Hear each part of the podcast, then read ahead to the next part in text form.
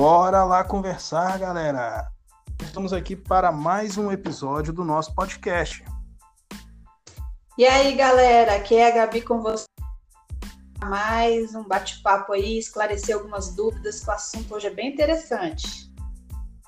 Pois é, a Gabi já deu uma adiantada que o nosso tema de hoje é o que você precisa saber de ir para a Disney, antes de ir para Orlando, antes de ir para os Estados Unidos.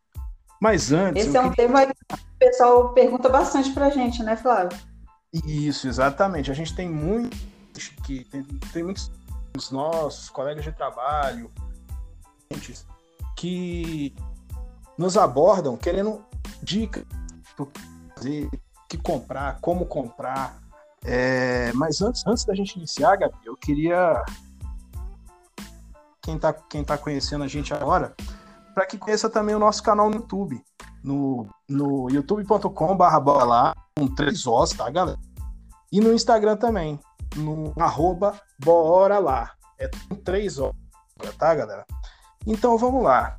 É, a gente tem sempre uma ideia de que viajar para o exterior é muito complicado. E a gente já teve cinco vezes nos Estados Unidos e dessas cinco vezes que a gente foi para lá, a gente foi em Miami e em Orlando. Então, assim, é, eu acho que é uma viagem que, que vale a pena a gente fazer, tá?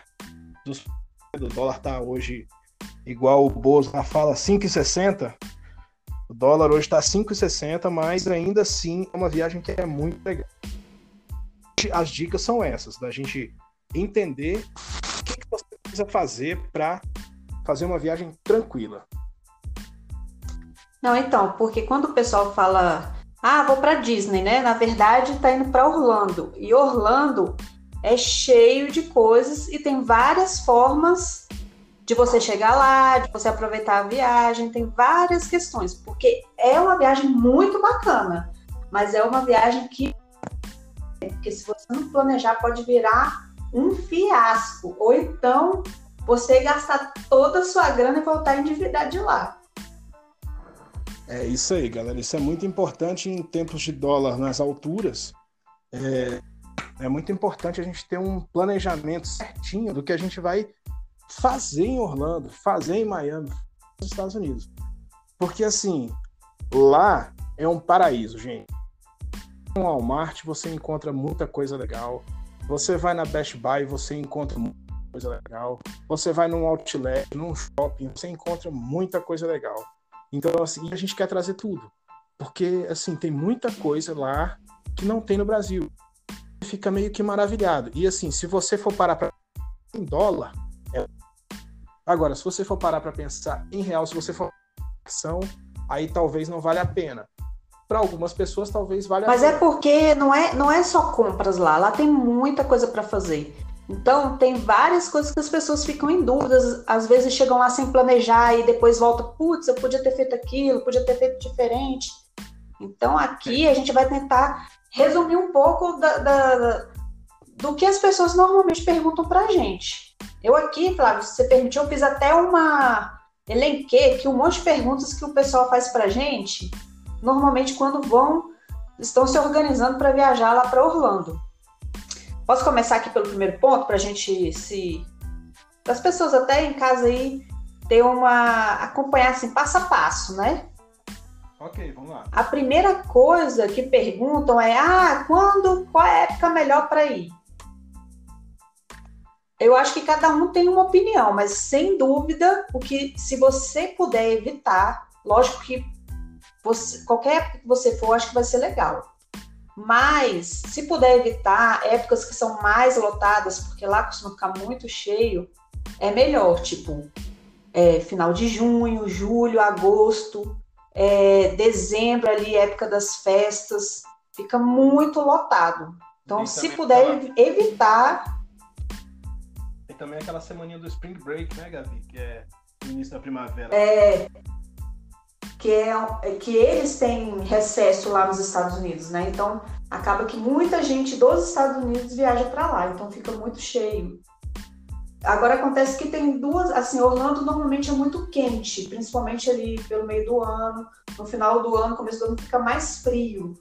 A gente foi mais em época de frio, que tá mais frio, apesar que não a, a gente já pegou temperaturas muito baixas, mas mesmo assim a gente conseguiu ir para praia, conseguiu ir para piscina.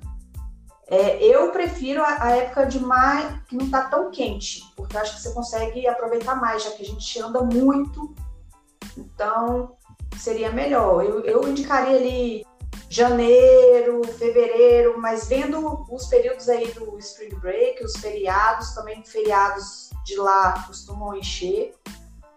É, é setembro, calor, outubro. O calor de lá é um calor escaldante, assim, não é um, é um calor absurdo, tá? É, e considerar que se você estiver em parque, você vai andar muito no sol, né? Então, ainda com criança e tal, quando tá muito calor é mais complicado. Não que vai ser ruim, mas se você puder escolher a época, eu acho que setembro, outubro, novembro, é, a gente já foi janeiro, pegando mais assim depois do Réveillon já. Isso, a minha irmã é, Fevereiro também, a gente foi março, foi tranquilo, abril. A minha irmã teve a experiência de ir lá em junho, julho, bem na época do verão, no hemisfério e ela sofreu bastante. Tem as fotos dela nas redes sociais que ela tá. Você vê que ela tá acabada, assim, por causa que anda muito. Não, é, eu já calor. fui lá. Eu não fui em família nessa época, eu já fui quando eu era adolescente em julho. É escaldante mesmo, assim, muito calor mesmo.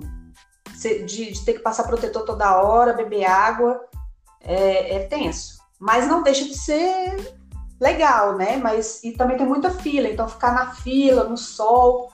Então é bom pensar isso, principalmente se estiver com crianças. Outra coisa que perguntam é com relação ao voo. Porque tem voo para Miami, tem voo para Orlando, tem voo para Fort Lauderdale. E é claro, assim, a minha opinião, o Flávio vai falar dele, se tiver um preço acessível e você puder pagar, o melhor, o ideal é ir direto para é, Orlando.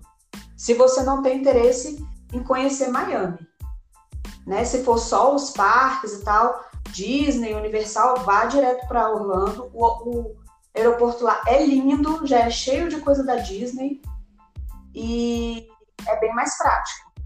Porque Miami normalmente costuma ser mais barato, mas você vai pegar uma estrada aí de no mínimo quatro horas. Então, dependendo da hora que chega seu voo, ah, é de madrugada, é no fim da tarde, e considerar que você vai chegar cansado, porque é um voo de 9, 10 ou mais escala, então você chega bem acabado. E chegar e ter que ir direto para Miami pode ser complicado, né? Aí teria, a gente já fez algumas vezes de dormir em Miami ou de ir direto. E direto é canseiro, o Flávio sabe, ele que dirige, né, Flávio? É, gente, então, o, o você ir por Miami, para Orlando, por Miami, tem suas e, e, tem suas vantagens dependendo da sua programação. Então é como a Gabi você descer em Miami e pegar direto para ir para Orlando, é, chega a ser até perigoso, gente, porque o que, que acontece? São mais ou menos 360, 380 quilômetros entre Miami e Orlando, numa pista reta, é, que é um retão do início ao fim. Então, assim, é, a chance de você cochilar e dormir no volante é muito grande. Eu tô falando porque isso aconteceu comigo dessa vez que a gente foi é, e fez um batidão só. Na verdade, fomos nós quatro, a minha sogra e o meu sogro, e a gente pegou, a gente deu uma volta em, em Miami quando chegou, e a gente saiu de Miami já no finzinho da tarde, umas 5 horas, para pegar a estrada para ir para Orlando. Então a gente foi chegar em Orlando, acho que umas 9 horas, 8 e meia, 9 horas da noite. Só que nesse caminho da estrada, todo mundo dormiu no carro e eu fiquei sozinho dirigindo, sem ninguém para conversar, só eu que dirigia. E eu senti isso, eu senti sono. A gente teve que fazer várias paradas para eu poder ir no banheiro, comprar um café, comprar uma Coca-Cola para poder ir me distrair durante o período de estrada. Então, assim, é bem tenso se você for fazer Miami direto para Orlando. É, eu sugiro. Se for descer por Miami, porque normalmente as passagens costumam ser mais baratas para Miami, eu sugiro você alugar um, um, reservar um hotel por um dia, uma noite, fica lá em Miami, no dia seguinte sai cedo e vai. E aí você vai estar descansado, porque a viagem, de, dependendo do local que você sair do Brasil, a gente como sai aqui de Brasília, é uma viagem cansativa de 8 horas. Então, assim, você fica 8 horas aí, dependendo se for um voo de dia, voo de noite, independente do que for, você fica cansado. É mais de 8 horas sair daqui, é umas 9 é. para mais. Então é, você. Não, de toda forma é cansativo. Então, assim, eu acho que, minha opinião, Miami é mais barato. Se você quer economizar, vá por Miami. Mas o ideal é que pare e, e durma uma noite em Miami. Ou então, se você pegou um voo noturno, aí é daquela pessoa que consegue dormir o voo todo, chegar lá de manhã e pegar o carro. Aí acho que pode ser. É, e, é, e é igual o Flávio falou, é um retão mesmo. É reta de Miami até Orlando. É reta, reta, reta. Praticamente não tem curva. Então, dá uma sonolência. É, e assim, ó. E outra, e outra coisa é, se você tiver pouco tempo para ficar lá, o ideal é que você vá direto para Orlando. Porque considerando que você vai levar no mínimo quatro horas, que não é, você vai parar, então vamos considerar aí quatro horas e meia, cinco horas de estrada. Para ir e voltar, é um dia perdido aí na sua programação. É, se você vai ficar pouco tempo realmente, é o ideal direto para Orlando, apesar das passagens serem um pouco mais Agora, se o seu objetivo, como o HT falou, se o seu objetivo é a Disney, é Orlando, então, a nossa sugestão é basicamente é essa. Assim, se você consegue, né? Você tem bala na agulha para pagar, pague para ir para Orlando, porque é, é, essa é a vantagem de você sai daí, vai para o hotel, vai para casa que você alugou.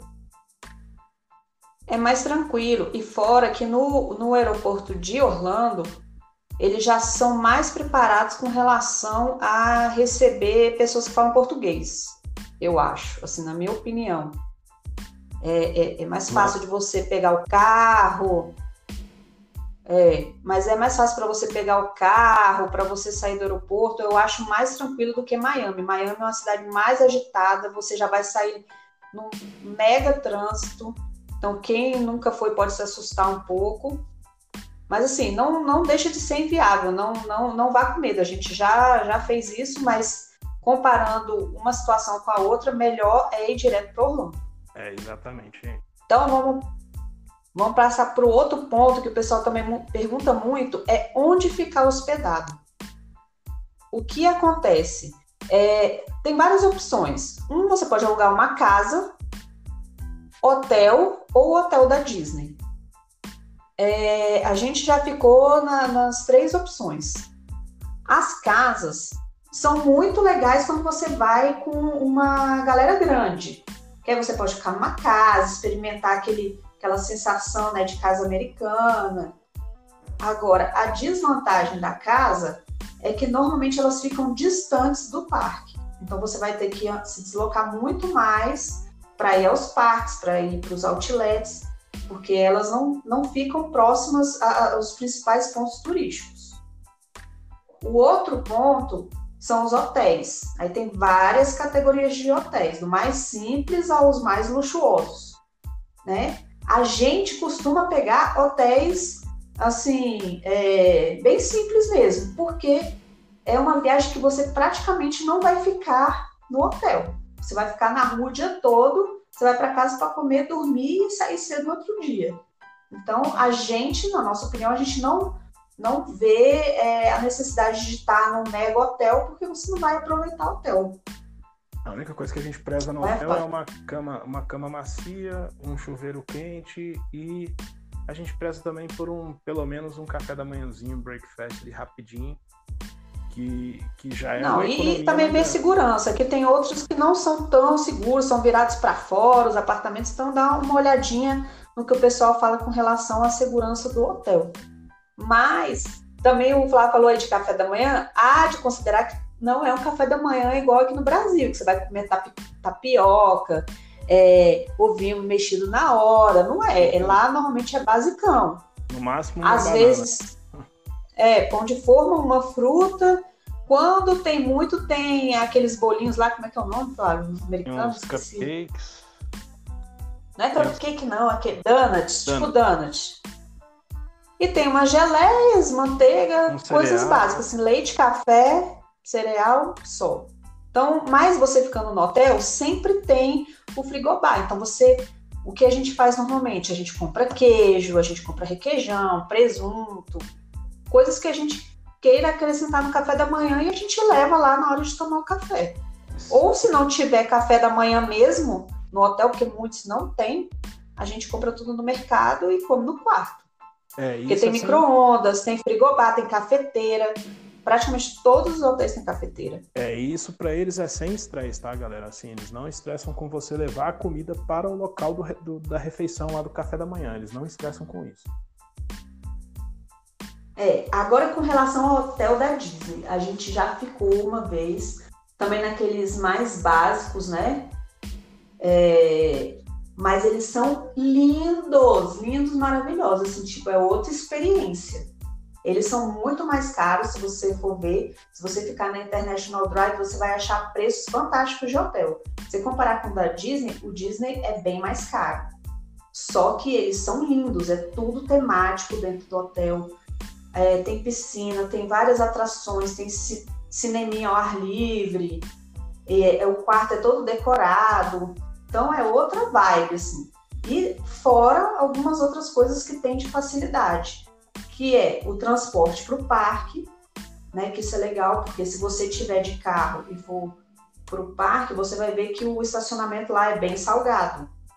Então é uma coisa que também você está pagando mais no hotel, mas tem essa vantagem de, de poder ir com o ônibus da Disney e não pagar nada. É o transporte para o parque e para o Disney Springs, né, Gabi? É, exatamente. Que quem está aí no complexo aí de hotéis da Disney tem esse benefício.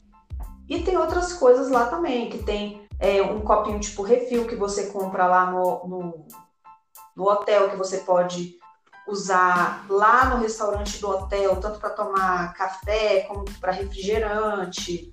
É... Ah, com relação até aos ingressos, você pode agendar o seu Fast Pass os brinquedos. E, e, e, o Fast Pass, é, para quem não conhece, é para evitar filas. Você vai na hora marcada. Quem está hospedado no Hotel Disney faz com 30 dias antes dos demais. Então, as principais atrações você consegue já marcar com antecedência ali o horário garantido para você ir na atração. Para você ter ideia, a gente, é, nas últimas duas vezes que a gente foi, tiveram algumas atrações que eu não consegui agendar o Fast Pass. No, no dia que abria para fazer, eu entrava já estava lotado. Porque provavelmente já estava lotado com a galera que estava hospedado na Disney. É, exatamente. Então a gente. Aí teve que amargar, ficar na fila lá até conseguir entrar nessas atrações. A, até a montanha russa do, do Sete Anões, que é famosa lá, a gente nunca conseguiu ir, porque a gente nunca conseguiu marcar o Fast Pass e as filas estavam gigantescas e a gente desistiu de ir. É exatamente isso, galera. Um hotel da Disney, ele é, é, é uma experiência com o jeito Disney de encantar clientes. Então, é uma experiência que vai desde o momento em que você faz o check-in até o momento em que você faz o check-out. Então, assim, você entra no quarto, você já tem toda uma, uma estrutura lembrando a Disney, desde uma toalha que é feita com a cabeça do Mickey, é, até, até mesmo o próprio hotel, as atrações que tem no hotel, uma, sabe, é, é assim, é realmente fantástico. fantástico. É uma experiência para quem puder. Eu acho que é uma experiência fantástica e inesquecível é válido, mas se você tá sem grana, se você quer, ah, eu não quero gastar tanto na minha viagem. Então, assim, meu conselho é não fique no hotel na Disney, se você não, se você tiver condições de pagar, beleza, é muito legal. Se você não tiver quiser economizar na sua viagem, pega um hotel da International Drive, tenta procurar um lugar mais próximo assim dos parques ou das principais atrações da cidade. E, e, sempre em volta tem muitas coisas, restaurantes, você pode sair a pé pela International Drive para andar, é bem bacana e os preços são muito bons nesses hotéis da International Drive. É, International Drive também é uma outra experiência legal. Eu acho que assim, são três experiências diferentes, né? Você alugar uma casa, você pegar um hotel comum e você pegar um hotel. Né? Nós passamos por essas três experiências e nós sabemos exatamente como é que funciona, como é que funcionam essas três experiências. E assim, é, são as três são experiências legais assim, Acho que é. Pois é, mas há de considerar, acho que casa você consegue um preço bacana, mas o, o mais legal é se você tiver com mais pessoas, assim, de seis pessoas para mais, aí eu acho que é legal. O hotel é, é bom se você quiser economizar em relação à grana. E se você puder ficar na International Drive, é melhor ainda em termos de locomoção. E os hotéis da Disney, pelas facilidades que proporcionam, né, tanto com a questão do agendamento de Fast Pass, como o próprio o ambiente do hotel, você já vai estar imerso ali em Disney o tempo todo.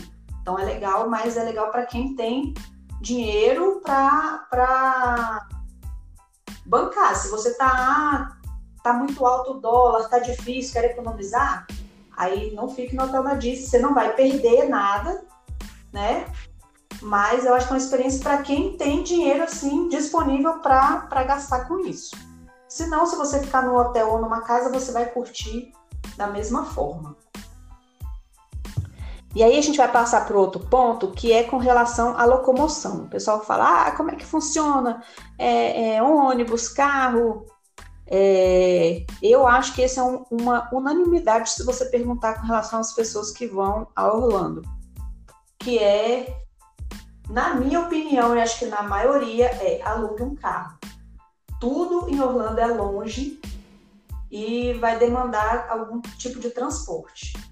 Lá você pode usar. Olha só, só um minutinho. Oi? Só um minutinho, porque o transporte público lá, tipo ônibus, não é tão eficiente, não, gente. A gente pensa que, ah, porque tá na América e tal, esse transporte vai ser eficiente. Pelo menos em Orlando não é tão bom assim, tá? Tem táxi? Tem. Tem Uber? Tem.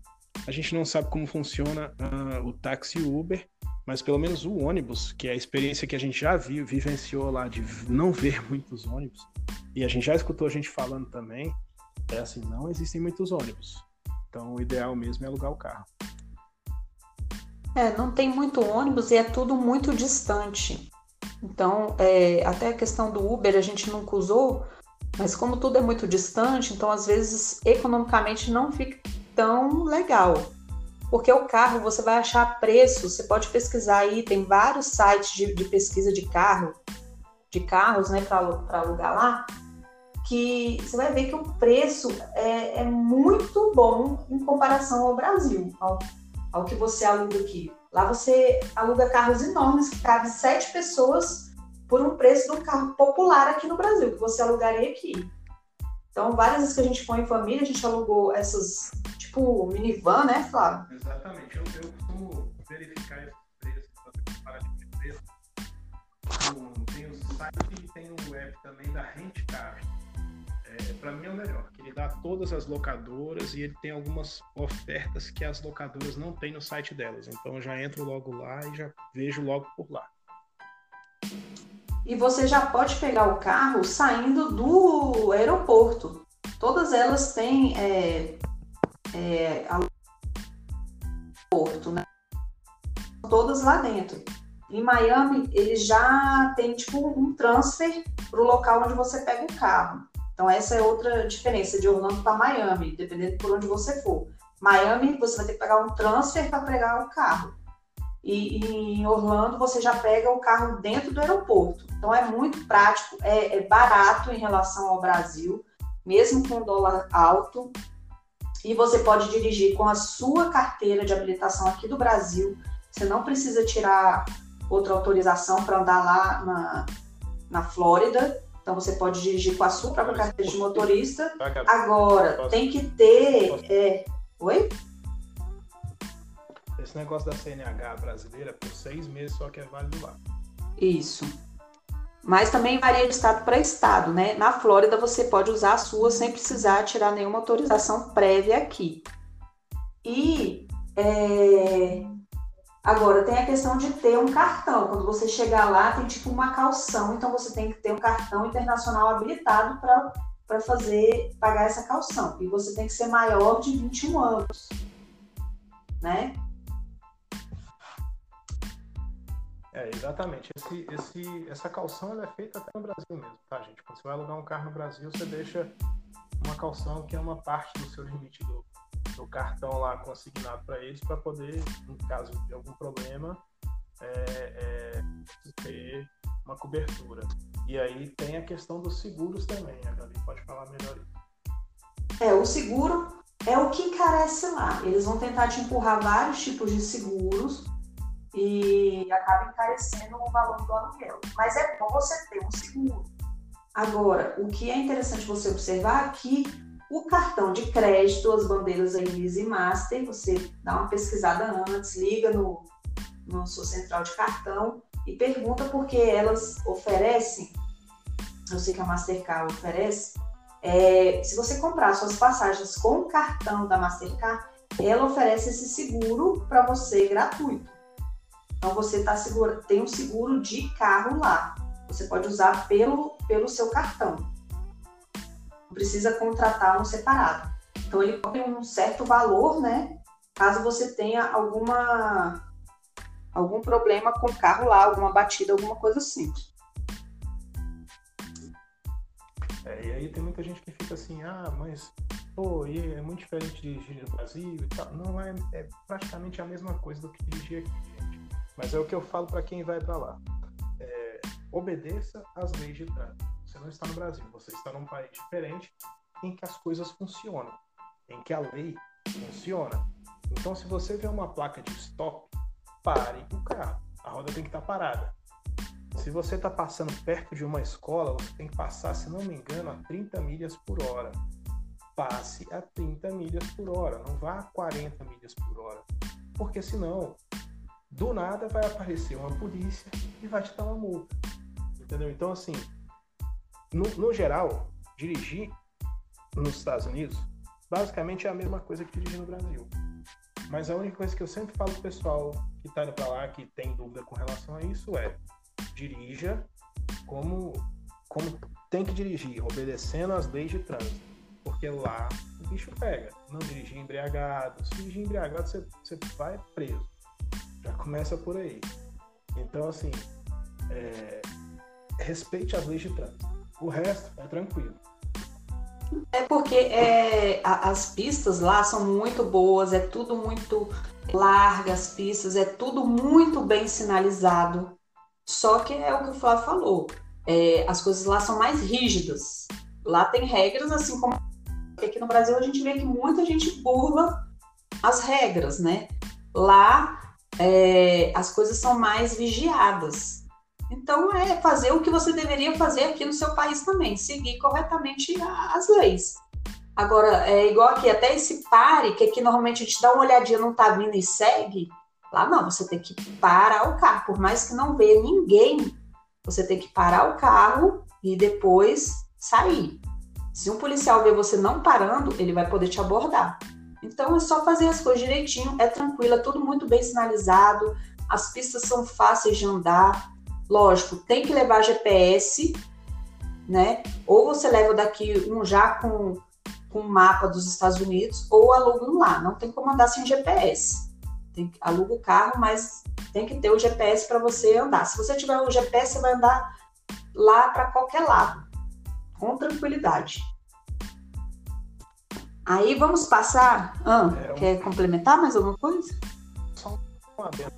Quero complementar em relação a esse negócio da, do aluguel do carro, que eu acho interessante é o seguinte: o grande lance de você alugar o carro lá é você ter a possibilidade de dirigir um carro que aqui no Brasil você talvez nunca vai dirigir.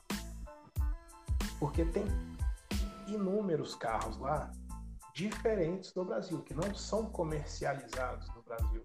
As minivans, por exemplo, que tem lá, é, elas são importadas aqui no Brasil e quase você não tem aqui no Brasil. Então, assim, é uma experiência legal, é uma experiência única de você estar tá dirigindo um carro que você nunca dirigiu e que talvez você nunca mais vai dirigir. Então, por exemplo, na última vez que nós fomos ano passado, é, eu aluguei um Mustang, que é um carro que eu provavelmente não vou dirigir aqui no Brasil. Porque aquele é muito caro. Eu não tenho nem coragem, mesmo que eu tivesse dinheiro, eu não tenho coragem de pagar o preço que eles pedem no Mustang aqui no Brasil. Então, assim, era uma oportunidade que eu tinha de dirigir um carro que aqui eu não dirigiria. Eu acho legal isso também.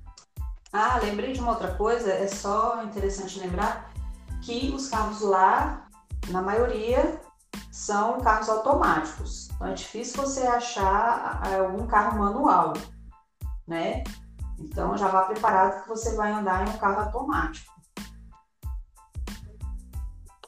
E tem outros detalhes, galera, que a gente vai, vai comentar também em outros podcasts, tá? São mais, mais detalhezinhos assim. Do tipo, ah, como é que você faz para pôr gasolina?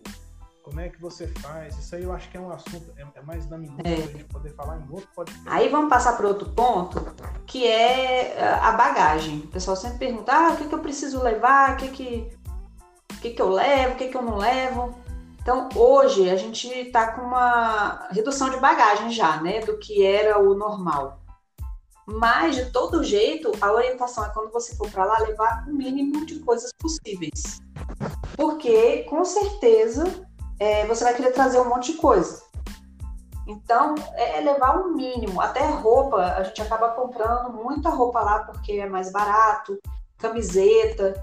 Então, homens aí que usam muita camiseta, nem, nem precisa levar a quantidade que você usaria na viagem. Leva menos.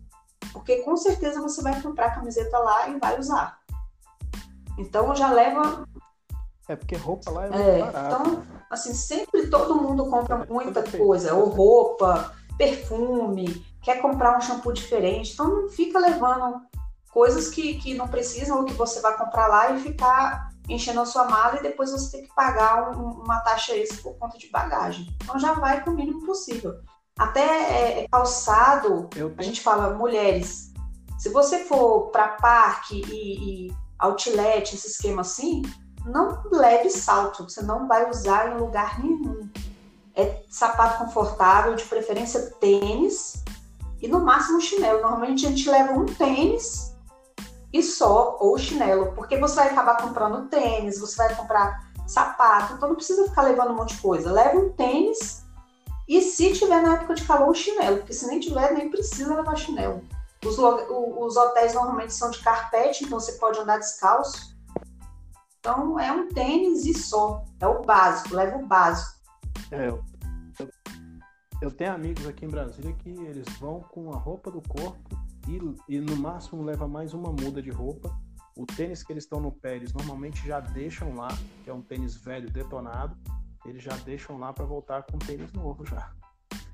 Aí já tá no, no extremo, né? Mas, assim, um tênis, sério, vai com o tênis que você vai no pé e pronto, nem precisa levar outro. Você já vai com o, o, o tênis no pé e certamente você vai comprar outro lá. E, e outra coisa, é, não precisa ficar levando, por exemplo, ah, vou levar um protetor solar. Lá tem cada protetor maravilhoso, barato no mercado, você vai comprar. Essas coisas assim, shampoo, eu tenho certeza que vai comprar. Então leva só um frasquinho ali nos primeiros dias, porque você vai comprar tudo, a maquiagem, a mulherada aí. Então leva só aquele básico. Porque depois você vai ficar. Vai por mim, quem nunca foi, ah, não vai conseguir enfiar as coisas dentro da mala. Então, o ideal é que leve o mais leve possível. É, é, claro que quem vai na época do frio, né, tem que levar um casaco, pelo menos para os primeiros dias, porque realmente lá, quando anoitece, faz muito frio. Quem está no parque ali perto do, do lago, né, vai ver que esfria muito, então tem que estar tá, pelo menos com casaco. Se você não estiver levando nada, coloque nos primeiros dias da sua viagem no seu roteiro já aí para outlet, para compras, para poder ter isso antes de ir para os parques.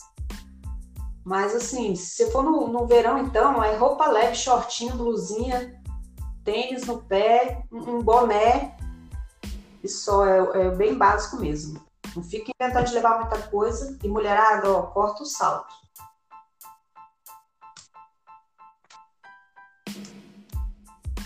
Qual é a outra pergunta, Gabi? Agora a gente vai. Ah, uma, uma parte muito importante. O pessoal fa... É, pergunta de celular, né? De chip.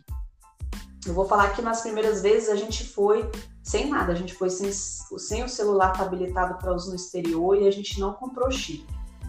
nas primeiras vezes deu tudo certo, mas a gente já passou dois perrengues em duas viagens por conta de não ter um celular habilitado. Na primeira vez, é, a gente teve um problema no hotel, a gente chegou, aliás, era tipo uma casa, tipo um apartamento alugado. A gente chegou e o nosso cartão para entrar no, no, quarto não estava passando. E, e, a recepção já estava fechada, então a gente ficou do lado de fora e só tinha um número para contato e a gente não tinha telefone habilitado. E a gente tinha acabado de chegar do parque, tudo, todo mundo cansado. A Bianca era pequena, dormindo no carro, foi um perrengue. No final das contas, a gente teve que parar num, numa lanchonete e meu padrasto pediu para a pessoa ligar. Então, assim, pensa no sufoco. E da, da última vez que a gente foi, a gente estava com o celular habilitado, que foi a nossa sorte, só tinha um celular habilitado. E a gente também chegou para pegar a chave da casa e a recepção estava fechada. E tinha um aviso lá. E se a gente não tivesse um, um celular habilitado, a gente também estaria bem perdido, porque o telefone estava lá, a gente tentou ligar, não funcionou. A gente tinha alugado a casa pelo Booking, então a gente teve que entrar em contato com o telefone do Booking e para conseguir resolver o problema. Então, se a gente não tivesse com o celular, ia ser realmente um transtorno. Então, eu agora eu sempre indico para quem vai lá, ou você tem um celular habilitado para uso no exterior, ou você compre um chip. Não fique sem de jeito nenhum. É, se puder ativar o home internacional, é melhor, porque também você não vai ter que ficar preocupado em procurar chip lá. Né? Se você puder fazer isso, melhor ainda. Não, se o seu pacote de, de, de celular tiver isso, que era o caso do nosso, beleza, é só ativar para uso no exterior. Mas para algumas pessoas pode ficar caro ter que contratar esse serviço. Então, é, você pode comprar um chip só para usar lá, que fica também em conta. E, e, também tem o seguinte, gente, aí nesse caso você também pode usar lá o Waze, né? E aí você foge um pouquinho do GPS. É, exatamente. Se não tiver o GPS, mas tiver o telefone, né? Disponível, você pode usar o Waze. Porque, Aí... porque a vantagem do Waze é exatamente essa. Você tem uma informação muito mais atualizada do que às vezes está no GPS. O GPS às vezes está com um mapa antigo. Então talvez não valha a pena. Exatamente. Aí outro ponto aqui seria muitas pessoas perguntam também: ah, qual idade que é ideal para ir para Disney? Galera aí que tem criança pequena. Eu costumo falar que qualquer idade vai se divertir, né? Seja um idoso, seja um bebê, todo mundo vai se divertir. Agora, é claro que quando você tem criança muito pequena, você vai ter que ter um outro ritmo, né? Não dá para querer ficar é, maratonando em tudo, tudo quanto é lugar. Então você vai ter que adaptar o seu roteiro. Mas dá para ir? Dá.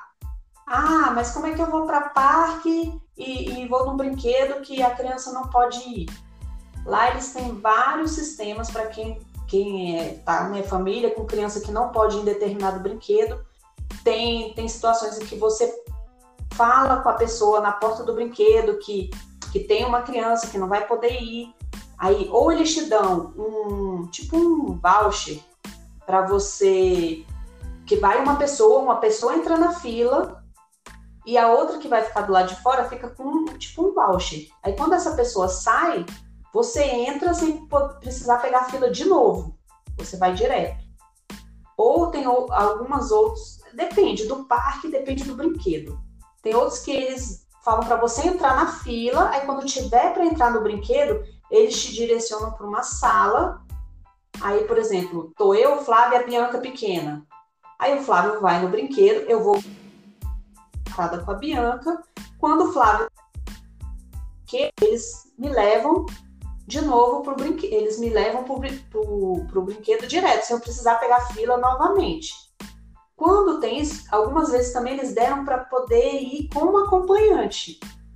Então, como a gente já foi algumas vezes assim, eu, Flávio, a Bianca e o Pedro, nosso filho, o, o Flávio ia com o Pedro e eu ficava com a Bianca. Aí quando eles saíam do brinquedo, eu pegava esse saía dessa sala, eu pegava o voucher e ia pro brinquedo e eu podia ir com o Pedro de novo. Então Então o Pedro se deu bem, ele ia duas vezes no brinquedo. Então eles já têm tudo isso previsto, né? Você ter crianças pequenas, você não vai duas vezes na fila, vai um enfrenta a fila e o outro tem que enfrentar a fila de novo. Não.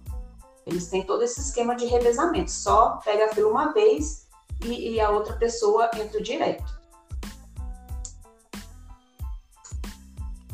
Agora, Gabi, você tá falando aí, ah, tem com as pessoas e tal, e não sei o que lá, mas tem o problema da língua, né? A gente tá em outra língua, é o inglês. E aí, como é que a gente faz? Você me deixa com a batata quente, né? tem que fazer é... é, mas uh, ou você tem que falar. Normalmente eles têm pessoas lá, ou que falam espanhol, ou mesmo que falam português, tem muito brasileiro trabalhando lá. É, sempre tem gente para ajudar dentro do parque. É, lá eles são muito preocupados com ah, o bem-estar das pessoas e para que as pessoas estejam realmente contentes, né? Que tudo esteja dando certo.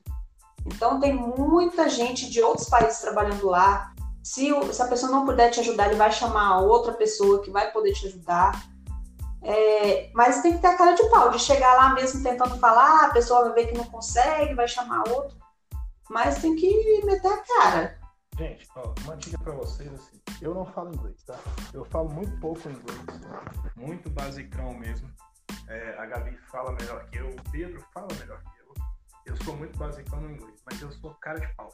Então assim, se eu não, não cara, eu não sei o que eu, eu não sei falar em inglês, o que eu desejo falar em português, é, eu, eu, peço, eu já, já chego para a pessoa e falo assim, se, já pergunto se a pessoa fala espanhol. Isso é uma, essa é uma dica importante, assim, para quem não, não, não domina o inglês e num, num castelo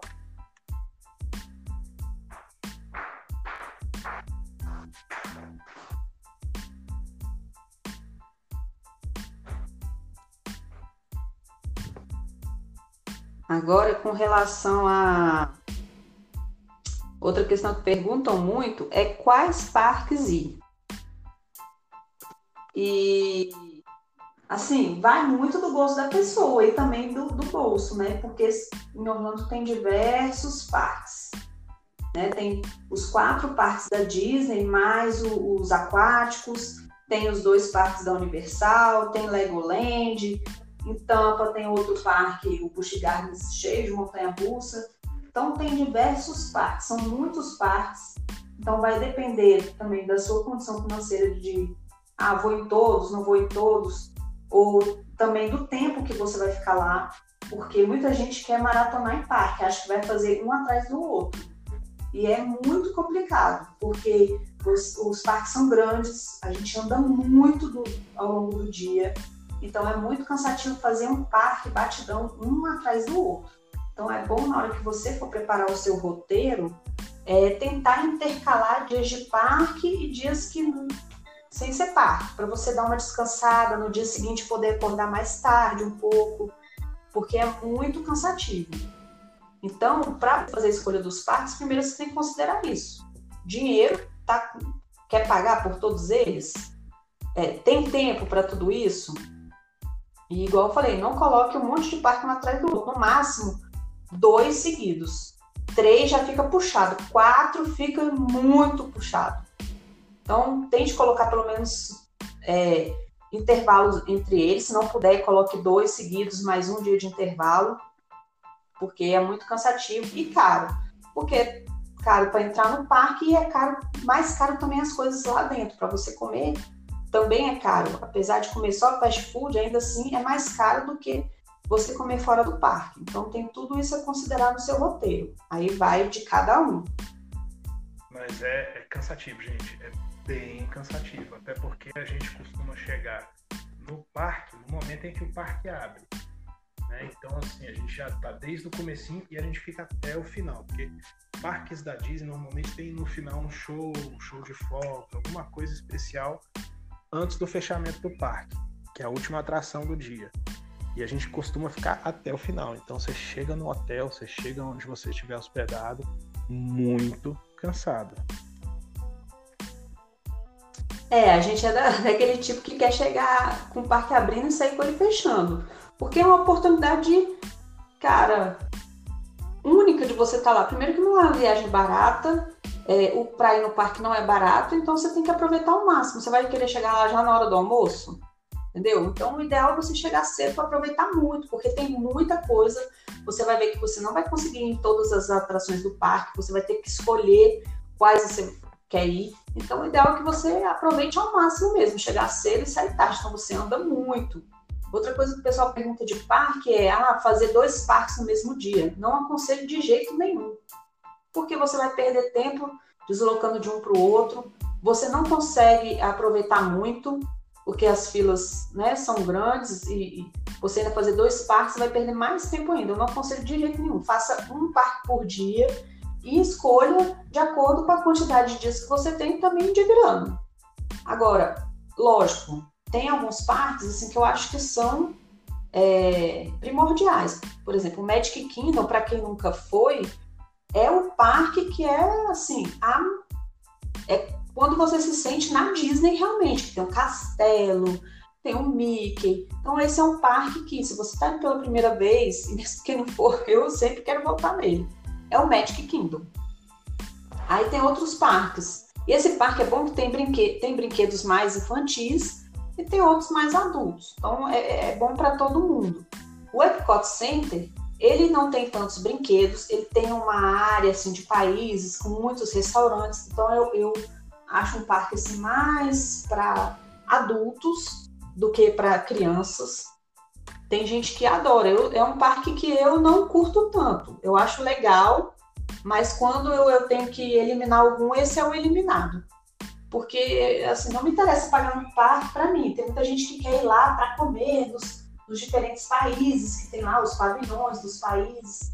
Assim, eu não acho tão legal ir para fazer esse tipo de passeio. No meu caso, eu quero brincar. É, apesar de ter brinquedos muito legais lá. Mas é um parque que eu acho que é mais para adulto. Quando você tem criança muito pequena, talvez não seja tão interessante.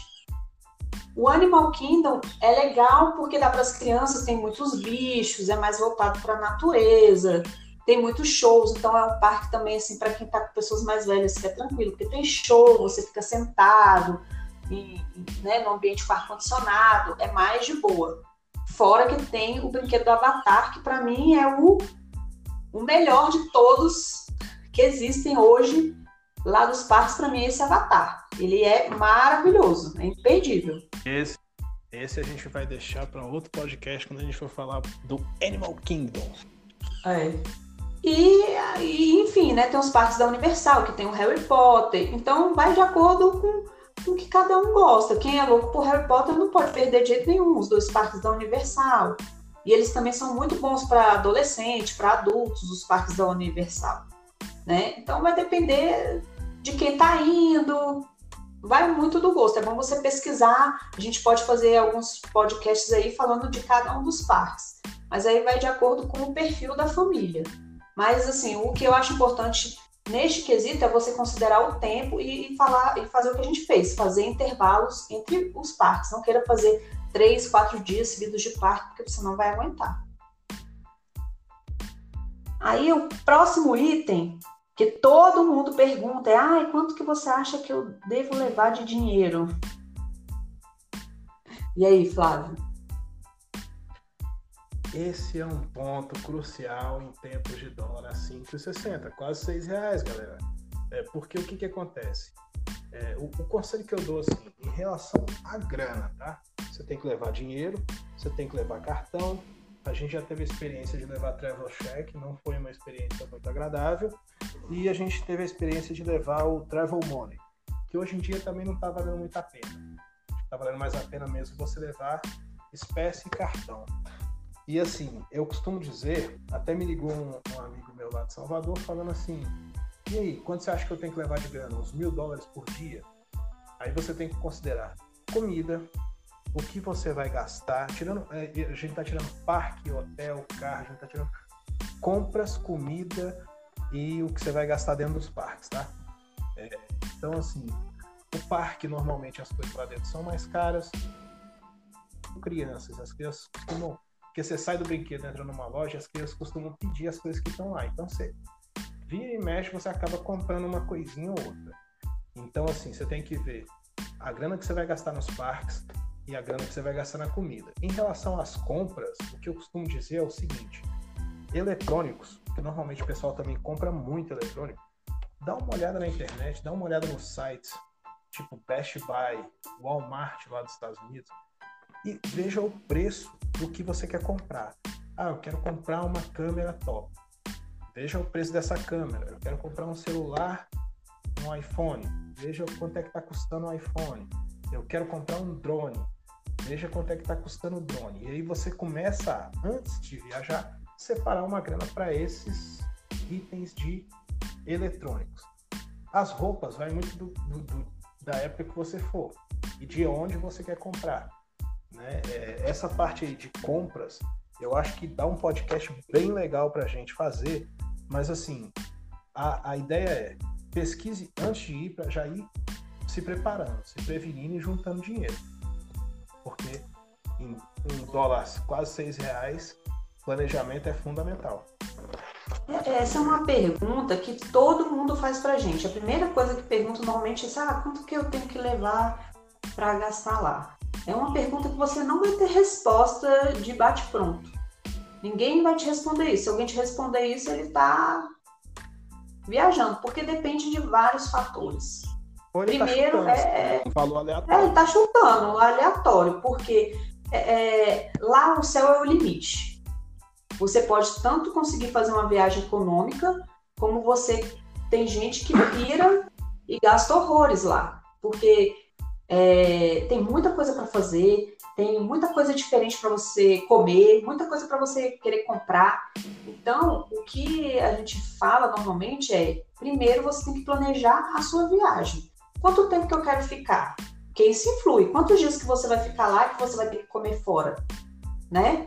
É, quais os dias que eu vou estar em parque? Então tem que considerar, dentro do parque é mais caro, fora do parque é mais barato. Se você estiver numa casa, por exemplo, igual a gente ficou da última vez, a gente deixava para lanchar ou jantar quando chegava em casa. Então a gente comprava as coisas de mercado, já comprava pizza pronta, comprava coisa para fazer sanduíche, comprava um macarrão. Então quem tem essas facilidades vai gastar menos. Ou quem tiver, ah, eu quero gastar o mínimo. Tem gente que compra um monte de comida congelada no mercado e faz até no, no micro-ondas do hotel. Que sai bem mais barato que ficar comendo fora todo dia. Então depende do que você está disposto a, a fazer. Eu vou comer em locais mais baratos?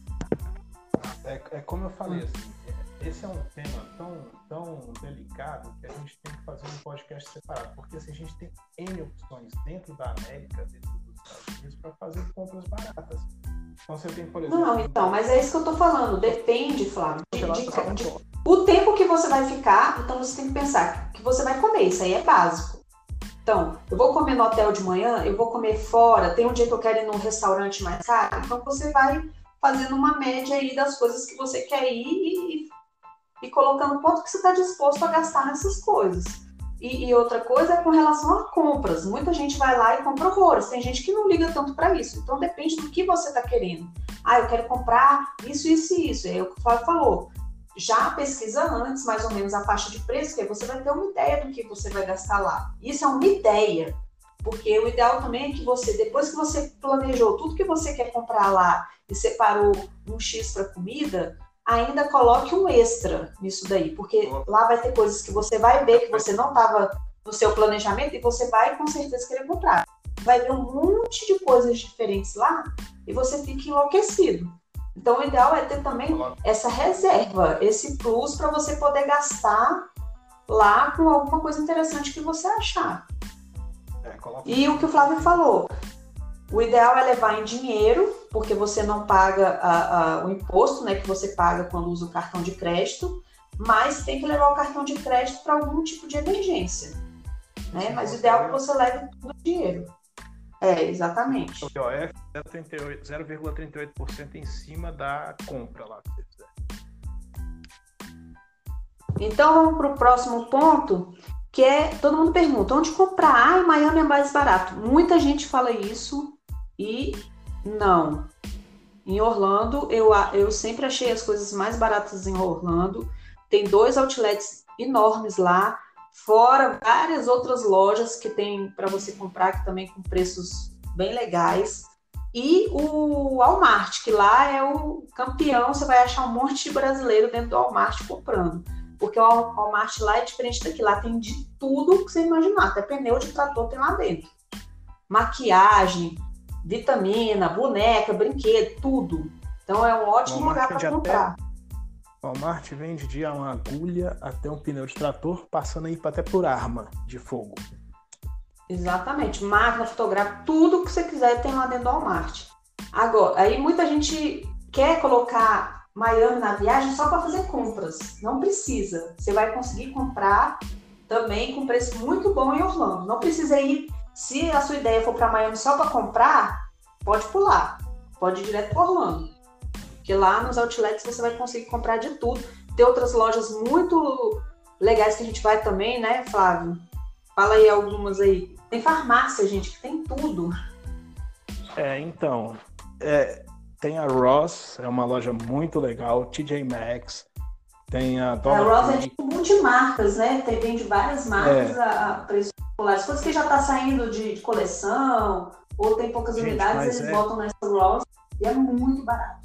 Não, é muito barato, gente. É assim, uma coisa de tipo, uma chuteira. Uh, uma, a gente viu na última vez uma chuteira de futebol americano, que aqui no Brasil custa, sei lá, 500, quase 600 reais.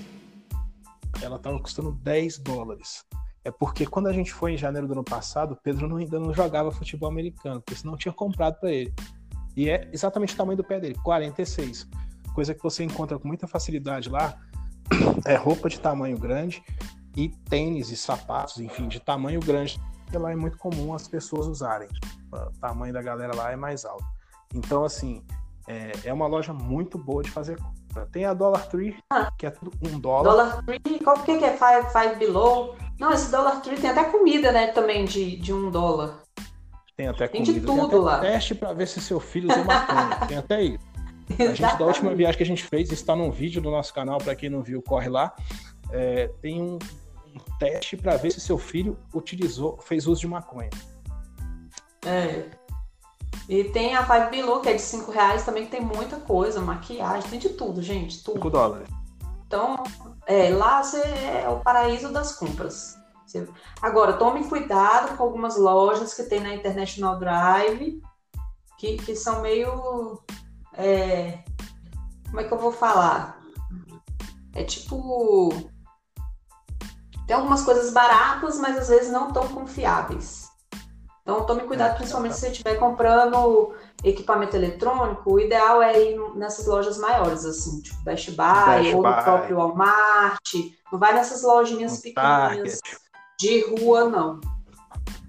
Agora, é, é, é, esse é um tema muito legal, é um tema muito legal de fazer, de falar, então vai ser um tema para outro podcast de, sei lá, duas, três horas.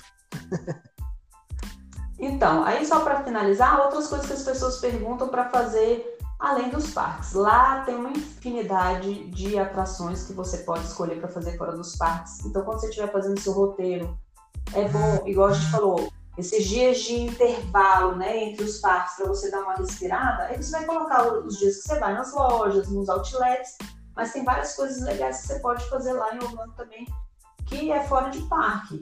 Lá, Orlando não tem praia, mas tem várias praias próximas, praias muito bonitas. Clearwater, Cocoa Beach.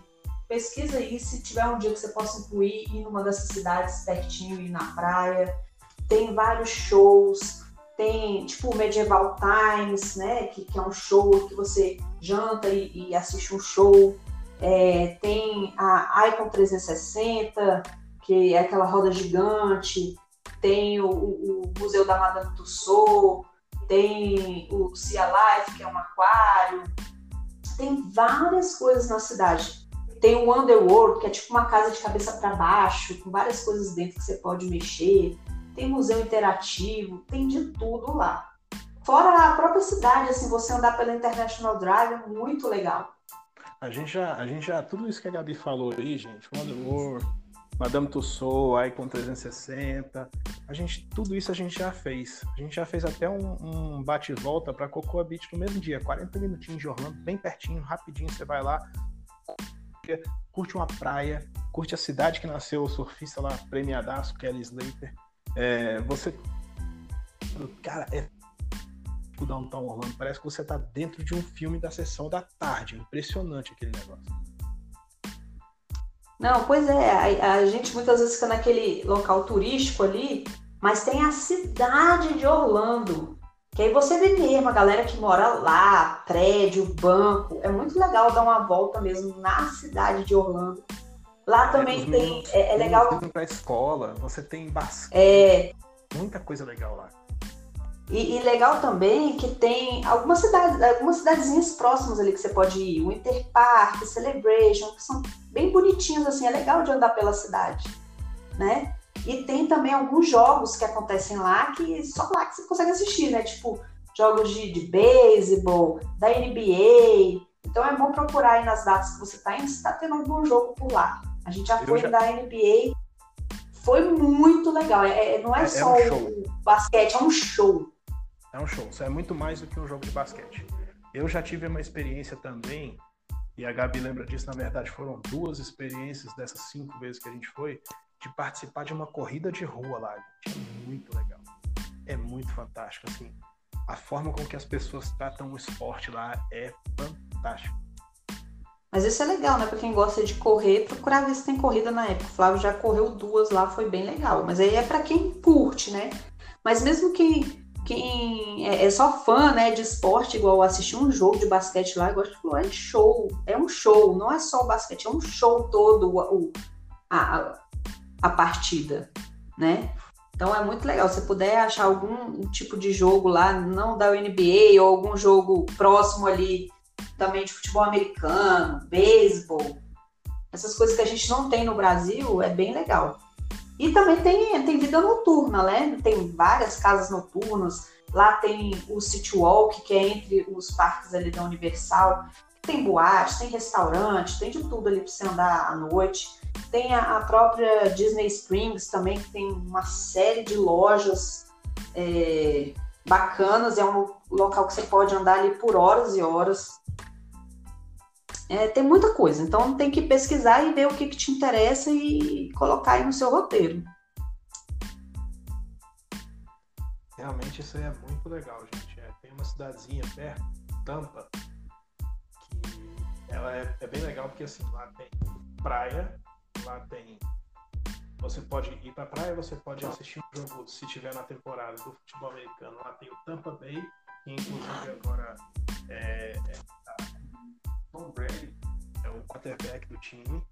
E tem também o Tampa Bay Rays, que é um time de beisebol.